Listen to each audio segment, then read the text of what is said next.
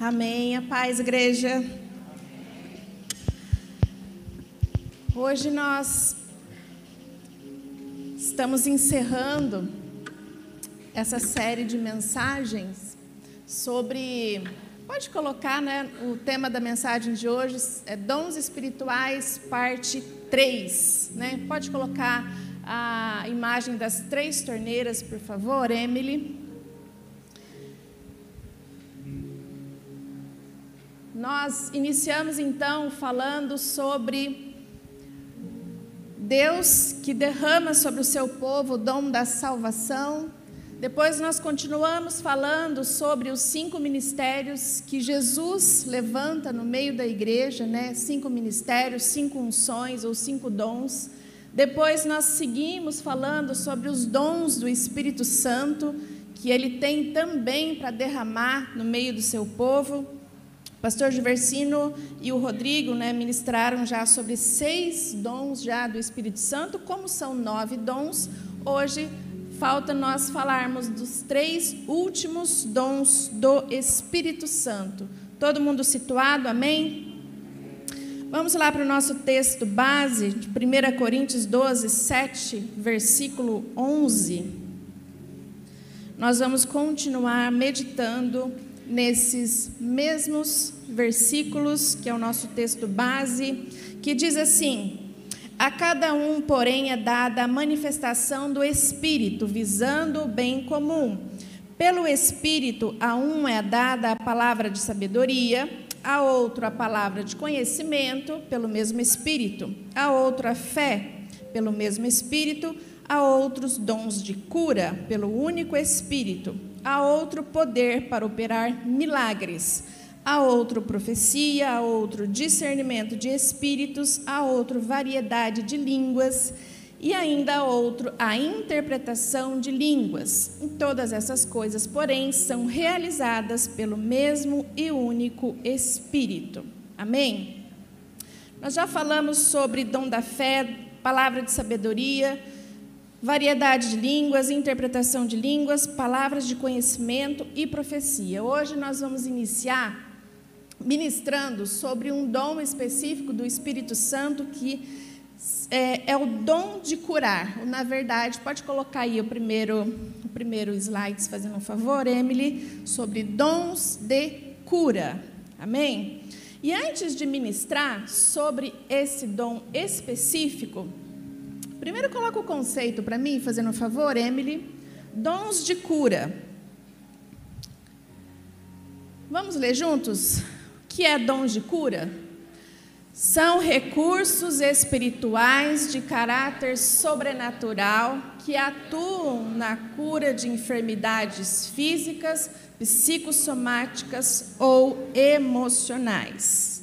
Antes de ministrar sobre esse dom específico do Espírito Santo, chamado dons de cura, eu preciso que você entenda a diferença entre o ato de curar, que é aquele decorrente da grande comissão, ou famoso ide, fazei discípulos, pregai o evangelho a toda a criatura, e o dom específico do Espírito Santo de 1 Coríntios capítulo 12, versículo 7. São coisas distintas, ok?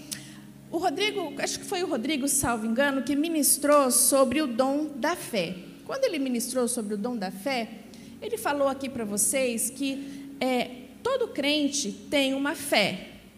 Amém? Certo? Se a gente não tivesse fé, nós nem estaríamos aqui. Mas existe o dom específico da fé, que está lá em 1 Coríntios 12. O dom de cura funciona da mesma forma. Eu tenho a cura proveniente da grande comissão, da autoridade que Jesus me dá, e eu tenho o dom específico de cura também de 1 Coríntios 12. Resumidamente, o que, a Bíblia está dizendo? Todos podem curar independente de ter um dom específico do Espírito Santo, porque isso é uma questão de autoridade.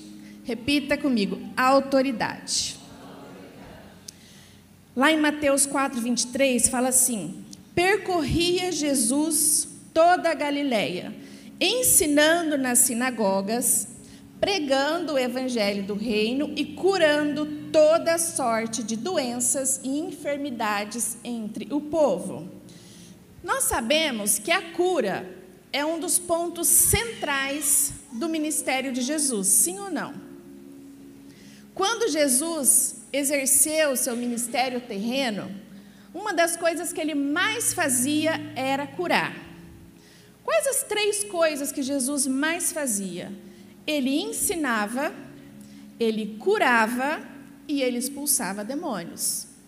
Claro que Jesus era o dom em pessoa, ele fez muito mais do que isso, mas basicamente, durante os quatro evangelhos, se a gente lê ali Mateus, Marcos, João, nós vamos ver que a cura era um ponto central do, do evangelho de Jesus. E por isso que nós falamos que o evangelho de Jesus não é um evangelho de discurso vazio, porque ele se baseava também em manifestação de poder. Então Jesus ensinava, mas geralmente, depois de ensinar, ou ele curava, ou ele expulsava demônio, ou fazia outra coisa extraordinária, como milagres e etc. E quando Jesus reuniu os seus doze discípulos, ele fez com que eles fizessem a mesma coisa, ele ensinou as mesmas coisas para os discípulos. Lá em Mateus 10, 1, fala o seguinte: Tendo chamado os seus doze discípulos, deu-lhes Jesus autoridade, repita comigo de novo: autoridade sobre espíritos imundos para os expelir e para curar toda sorte de doença e enfermidades. Em Marcos 16 fala assim: e esses sinais seguirão aos que creem. Em meu nome imporão as mãos sobre os enfermos e eles serão curados. Então, eu preciso que você entenda que o parâmetro aqui é o nome de Jesus, que é sobre todos os outros nomes. Amém?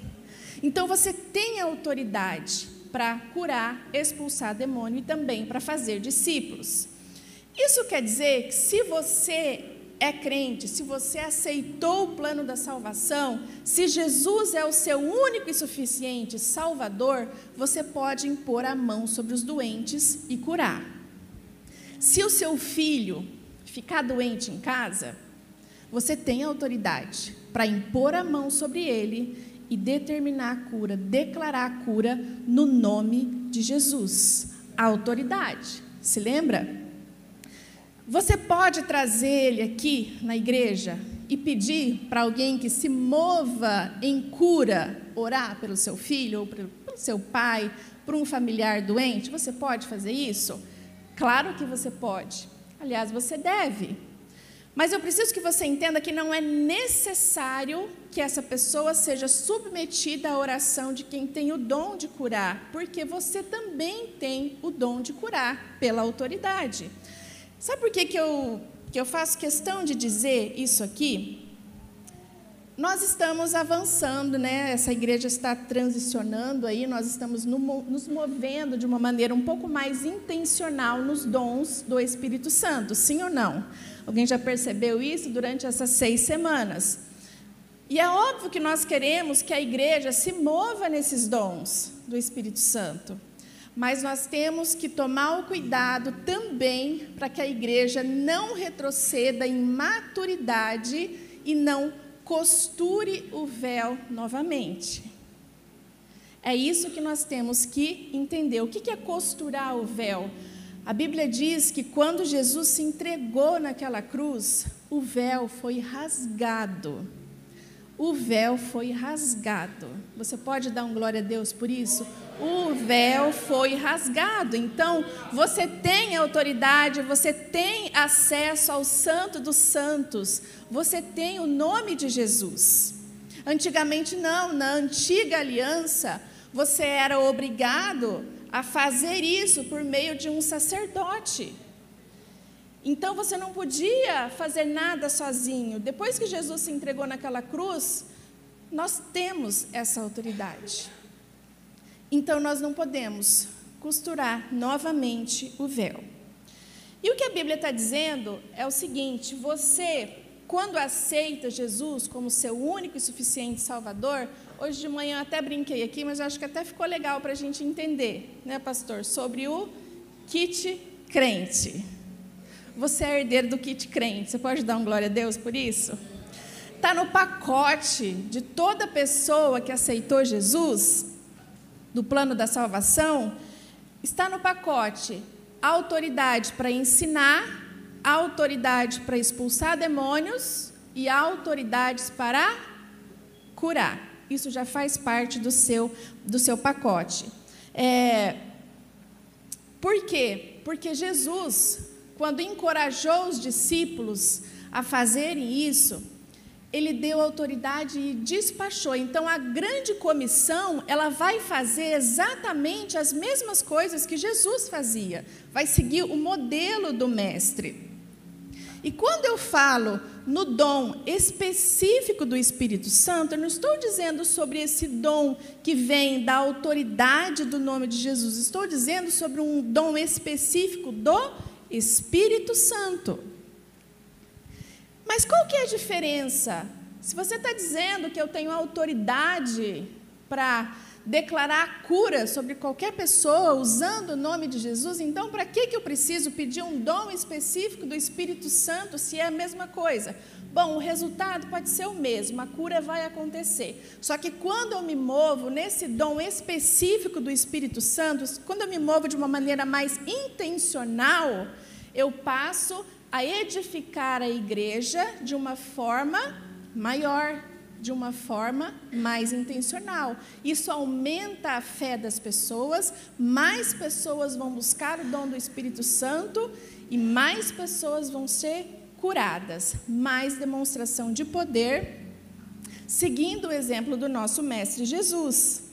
E se esse dom ele for associado à palavra de conhecimento? melhor ainda.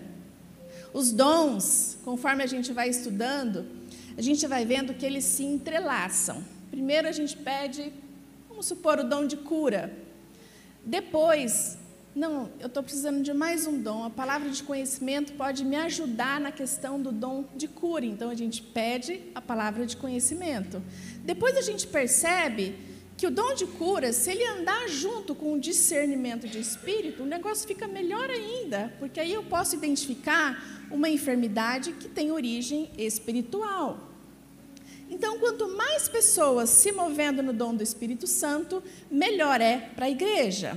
E estudando mais sobre essa questão dos dons de curar, eu percebi, eu nunca tinha percebido isso, que essa palavra dons de cura está no plural. Vocês repararam isso? Isso não foi erro, não, está assim na Bíblia. E aí eu fui pesquisar, mas por que dons de cura, né? Por que, que está no plural? E aí, lendo mais um pouquinho, eu encontrei uma explicação que eu achei bastante razoável, que fez bastante sentido para mim. Tanto o Fábio Coelho como, o Luciano Subirá, eles dão uma explicação do seguinte: quando nós nos movemos em dom de cura, pode haver uma ramificação dessa cura. O que, que é isso? Quando nós recebemos aqui o pastor Tom Sampaio, nós percebemos que ele se move de uma maneira mais intencional na área de coluna. Quem percebeu isso? Sobre essa questão do alinhamento corporal, né? sobre a questão de tamanho das pernas. O Rodrigo, ele tem uma inclinação especial para a questão de ombro, né? Então ele percebe que durante as ministrações de cura ele se move mais intencionalmente nessa área. Não que não seja usado, né, o Tom Sampaio, o Rodrigo, enfim, quem quer que esteja se movendo em cura, não que não seja usado em outros tipos de cura, mas existe uma ênfase maior. Eu, por exemplo, um dia pedi para o Espírito Santo, depois de passar por tantas lutas para engravidar, por tantas situações difíceis, por ter feito fertilização in vitro, por ter passado aquele calvário todo para conseguir ter os meus dois filhos, eu pedi para o Espírito Santo: Espírito Santo, eu quero ser usada em cura para gravidez. E não é que o Espírito Santo ouviu? Gente, a gente já ministrou isso aqui, o Rodrigo já ministrou, o pastor já ministrou. Dons do Espírito Santo são presentes. Tá? Isso não tem nada a ver com ser super crente ou ser super espiritual. Está disponível para todos, basta pedir, basta ter esse desejo no coração e com certeza o Espírito Santo atende. Então eu fiz essa oração e acho que há dois anos atrás, não lembro se foi no passado, ano retrasado, nós fizemos um culto do Gerando Amor e eu recebo mensagens, fotos até hoje, a quantidade de mulheres que engravidaram nesse curso, nesse, nessa ministração, depois de cinco, depois de dez anos fazendo tratamento. Então, é uma ramificação do dom de cura. Não que o Espírito Santo, de repente, não possa me usar para curar outras coisas no nome dele, sempre, mas eu percebo que a minha paixão por essa área faz com que eu me mova de uma maneira mais intencional. Dons de cura, também no plural, porque nós sabemos hoje que nem toda doença ela é física. Quem concorda? Existem doenças físicas, que são aquelas doenças que são causadas por alguma alteração no nosso organismo, alguma alteração é, química. Nós também temos as doenças psicossomáticas, que são aquelas que são causadas por é, questões emocionais, os desgastes da vida, né? Depressão é uma dessas doenças. E nós também temos as doenças causadas por espírito de enfermidade. Nós vemos durante o ministério de Jesus que, não raras vezes, ele expulsava o demônio de uma pessoa antes de restaurar a saúde dela porque a saúde estava sendo afetada por uma questão espiritual. Então, dons de cura, eu preciso que você entenda que nós podemos nos mover tanto para cura física, como para cura de doenças psicossomáticas, também para cura vindas de espíritos malignos atuando na vida das pessoas. Eu falei do exemplo da depressão, eu até comentei hoje de manhã como durante muito tempo nós colocamos no mesmo saco né, as, as depressões da vida, como se todas as depressões fossem causas espirituais. Então, se uma pessoa manifestasse, eu tenho depressão, a gente já, já logo rodeava a pessoa, vamos expulsar o demônio e vamos ver onde ele está alojado, e isso fazia com que a pessoa sentisse vergonha daquela doença, escondesse essa doença e não expusesse ela no meio da igreja. Só que hoje a ciência já comprova, nem toda depressão é uma causa espiritual. Depressão não é demônio, também não é falta de fé não é falta de confiança em Deus. A depressão pode ser causada por uma origem física, ela pode ser psicossomática, pessoas que depois de um grande trauma, um grande desgaste, uma perda repentina, pessoas submetidas a tragédias podem desencadear um quadro de depressão. E a depressão também pode ter uma causa espiritual. Não é só espiritual, ela pode ter origem nessas três áreas. E através do dom de cura, nós podemos nos mover também nessa área da depressão, sendo ela de origem física ou não. Amém? Até aí tudo bem? Quem entendeu o dom de cura? Quem entendeu que nós temos autoridade no nome de Jesus, porque o véu foi rasgado, então nós podemos usar o nome de Jesus, que é sobre todos os nomes, declarar cura na vida das pessoas. Quem entendeu isso? Quem entendeu também que existe um dom específico do Espírito Santo, que é aquele que eu peço para o Espírito Santo e eu passo a me mover de uma maneira mais intencional nesse assunto e a igreja é mais edificada como um todo. Isso está claro também? E agora o dom de milagre? Quem já vivenciou milagre? Dom de milagre. Vamos lá, Emily, coloca para mim o outro, o outro conceito, fazendo um favor. Dom de milagre, conceito. Vamos ler juntos também? O que, que é um milagre? Uma intervenção divina, sobrenatural, na ordem natural das coisas. uma verdadeira explosão do poder de Deus que desafia a lógica. Eu gostei muito desse conceito, uma verdadeira explosão do poder de Deus que desafia a lógica. Milagres são sinais tão poderosos, mas tão poderosos da parte de Deus que contraria a lógica humana. Então, a condição para nós rotularmos uma situação, um acontecimento de milagre é o campo da impossibilidade.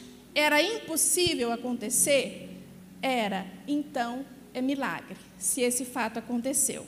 Sabe qual lei que Pedro desafiou quando ele andou sobre as águas, indo ao encontro de Jesus naquele barco? Aquela passagem onde ele vai caminhando, quando ele, enquanto ele está olhando para Jesus, ele caminha sobre as águas. A lei da gravidade. Aquilo era possível aos olhos humanos? Aquilo tinha lógica aos olhos humanos? Não. Então, essa condição é rotulada de um milagre porque era impossível. É verdade que toda cura divina, ela, ela não deixa de ser um milagre, sim ou não? Só que nós temos que entender que são coisas diferentes. Então, para eu entender para eu diferenciar, nós precisamos entender que a operação de poder que afeta a impossibilidade é um milagre. Então, nós estamos diante de um milagre, por exemplo, quando um morto é ressuscitado. Quando uma pessoa não tem um órgão, ela nasceu, por exemplo, sem mão, ela nasceu sem pé, ou ela nasceu sem o útero, ou ela perdeu o útero. Se alguém orou e aquele órgão brotou, isso é um milagre. Se a pessoa teve um acidente, machucou o pé, o pé ficou é, atrofiado e foi curado, é o que? Cura. Cura. Milagre é quando é impossível, milagre desafia a nossa lógica. E são tantos os exemplos de milagres que a Bíblia nos traz que ficou até difícil eu numerar aqui para trazer, porque acho que uma das coisas também que Jesus mais fazia, além de pregar, além de expulsar demônios, além de curar, era também fazer milagre. Quando Moisés abriu o mar vermelho e fez com que o povo passasse em terra seca, isso era o quê? Um milagre. Era possível isso acontecer? Desafiou a lógica daquele povo. Quando Deus parou o sol para que Josué ele vencesse uma batalha, porque eles não podiam encerrar o dia sem ter terminado essa batalha, porque senão os inimigos iam fugir, iam criar outra estratégia. Então a Bíblia fala que Deus, ele parou o sol por um dia inteiro para que eles terminassem aquela batalha durante o dia. Isso é o que?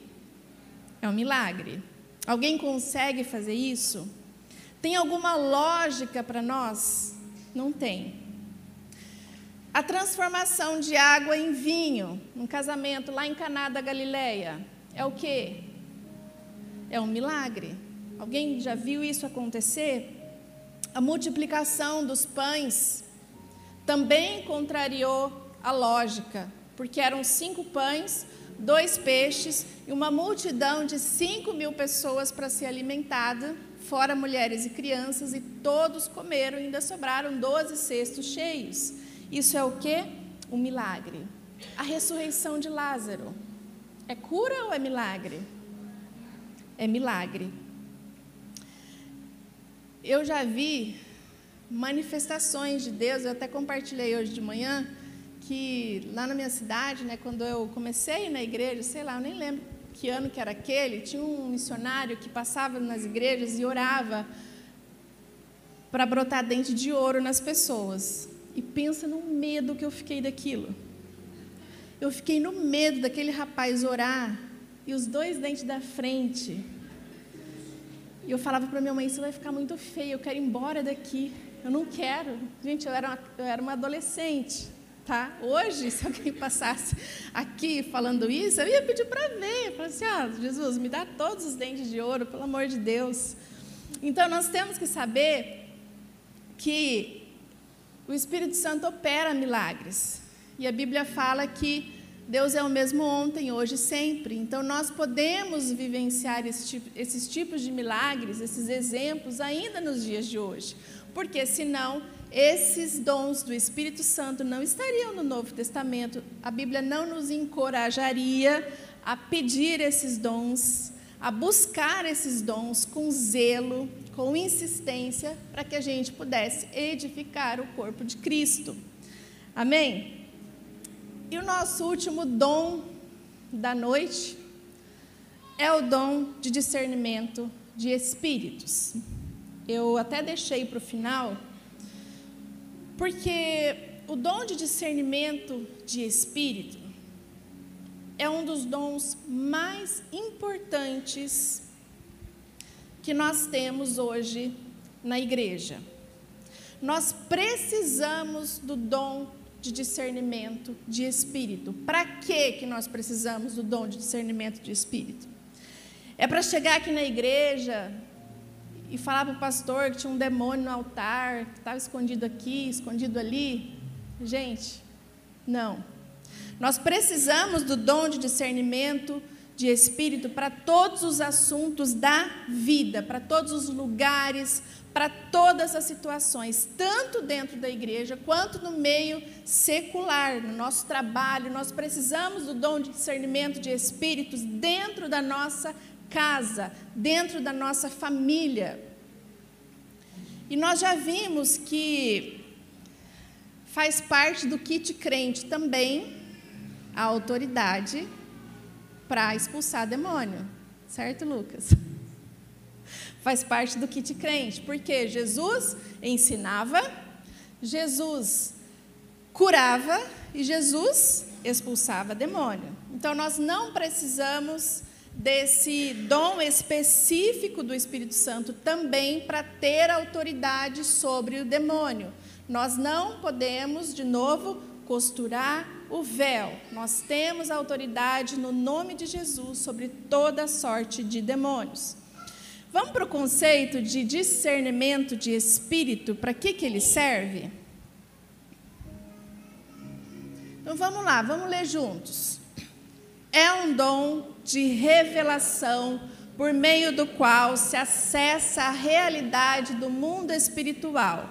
É a capacidade espiritual de decifrar que tipo de influência está por trás de cada ambiente, de cada território ou comportamento. Diga comigo: ambiente, território e comportamento. Então, eu quero já derrubar essa ideia de que o dom de discernimento de espírito é para ver demônio. Por quê? Porque o mundo espiritual, ele não se resume à existência de demônios. O mundo espiritual também diz respeito a demônios, mas o mundo espiritual é muito mais amplo. O mundo espiritual é feito também da presença de anjos ou da própria manifestação do poder de Deus. O, o acessar o mundo espiritual através do discernimento de espírito é medir a atmosfera, é conhecer a atmosfera do lugar. Então, é, quando fala lá em Hebreus 1,14, diz assim: anjos são seres ministradores enviados a serviço dos que hão de herdar a salvação. Então, o que, que a Bíblia está dizendo? Quer você veja, quer você não veja, o mundo espiritual existe, sim ou não? Anjos, presença de Deus e demônios. Quer você veja, quer não, esse mundo existe. Agora, através desse dom, eu posso acessar essa realidade de uma maneira perceptível. Então, o que eu não conseguia ver a olhos nus, a olhos naturais, eu passo a enxergar se eu tiver o discernimento de espírito. E quando eu falo enxergar, eu não digo só da visão, tá? Também envolve todos os outros sentidos. Então eu posso perceber o mundo espiritual através da minha audição, através da minha visão ou através de um sentimento, tá? Todos os nossos sentidos podem ser usados. Então eu não preciso desse dom também para invocar a presença desses anjos, nem para invocar, para pedir a presença de Deus na minha vida, porque a Bíblia já diz que, esse, que esses anjos e que a presença de Deus já me acompanha, sim ou não? Só que através desse dom, isso se torna perceptível de uma maneira muito real.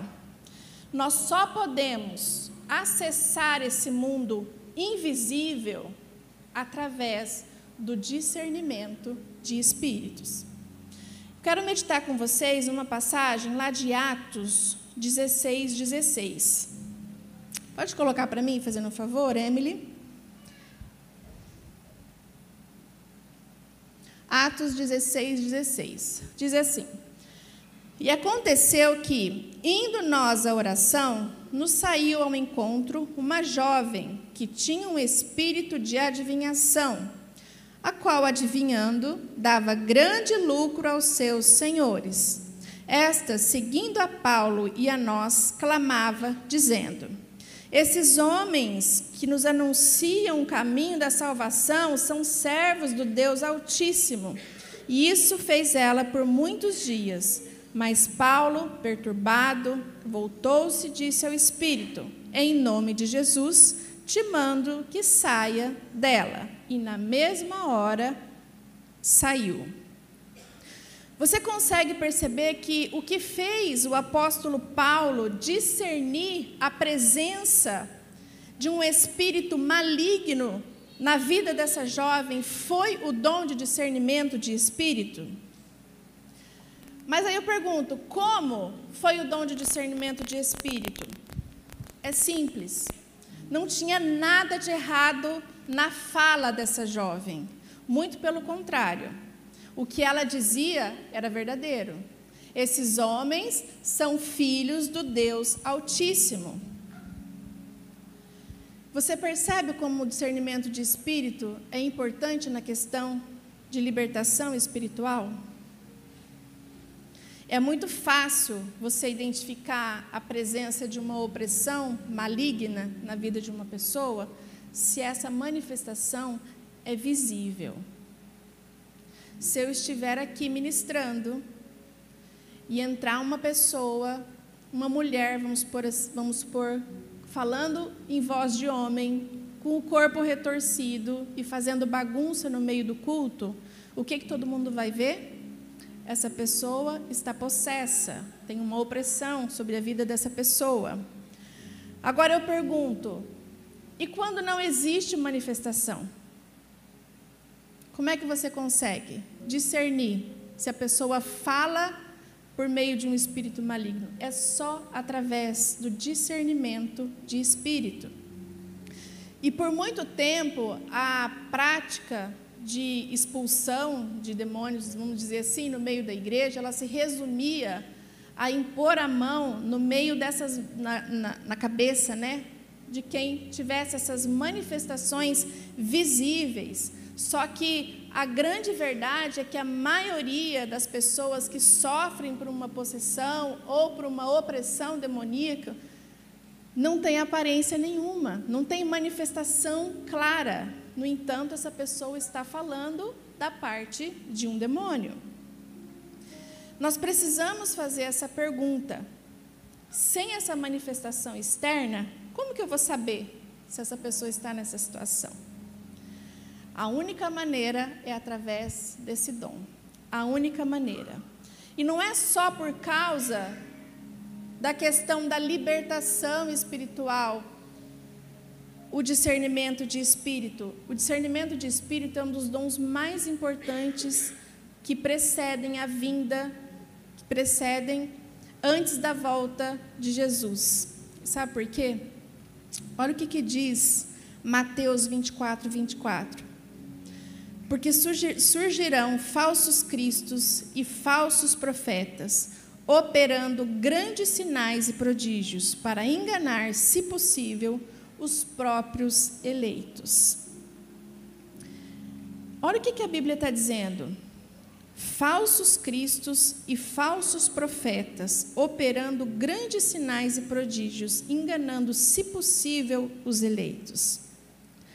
É pelo discernimento de espírito que eu identifico um falso profeta. É pelo discernimento de espírito que eu identifico um falso mestre. Porque a própria Bíblia está dizendo que antes de Jesus voltar, nós estaríamos expostos a, todos, a toda sorte de falsos mestres, falsos profetas, pessoas que falariam de uma maneira enganosa, pessoas que torceriam a palavra de Deus visando os seus próprios benefícios. E como que eu evito esse engano na minha vida, na vida da igreja? Como que você evita esse engano na sua família? É através do conhecimento da palavra, em primeiro lugar, e em segundo, através do discernimento de espíritos. Apóstolo João, lá em 1 João 4:1, falava assim: Amados, não creiam em qualquer espírito. Olha que interessante isso aqui. Amados, não creiam em qualquer espírito, mas examinem os espíritos para ver se eles procedem de Deus, porque muitos falsos profetas têm saído pelo mundo. Examinem os espíritos. A Bíblia está dizendo que um falso profeta é identificado através disso, sim ou não? Agora eu pergunto. E a pergunta polêmica da noite é, é para gerar polêmica mesmo. O que é um falso profeta? O que é um falso profeta?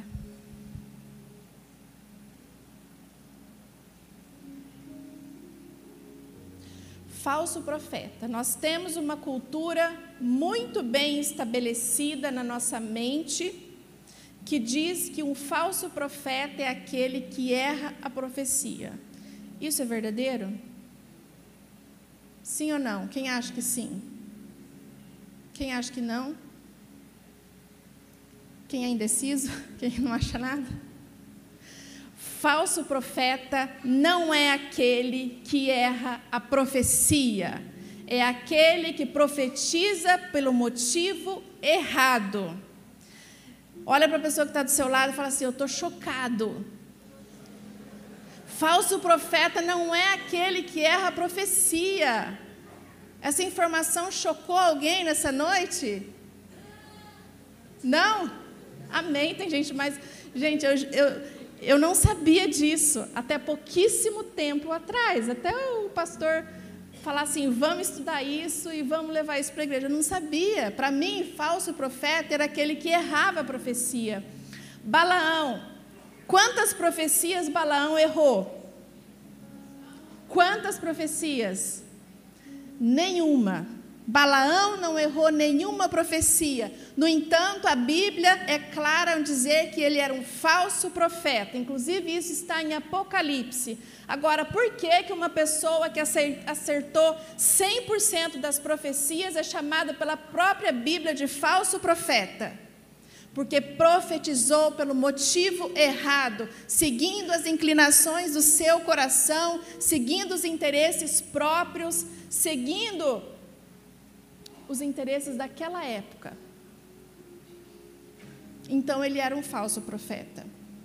Agora, se eu tenho uma pessoa dentro da igreja que acerta 50% das profecias, mas que profetiza com um motivo reto para edificar o corpo de Cristo, sem intenção, escusas no seu coração, essa pessoa é um falso profeta?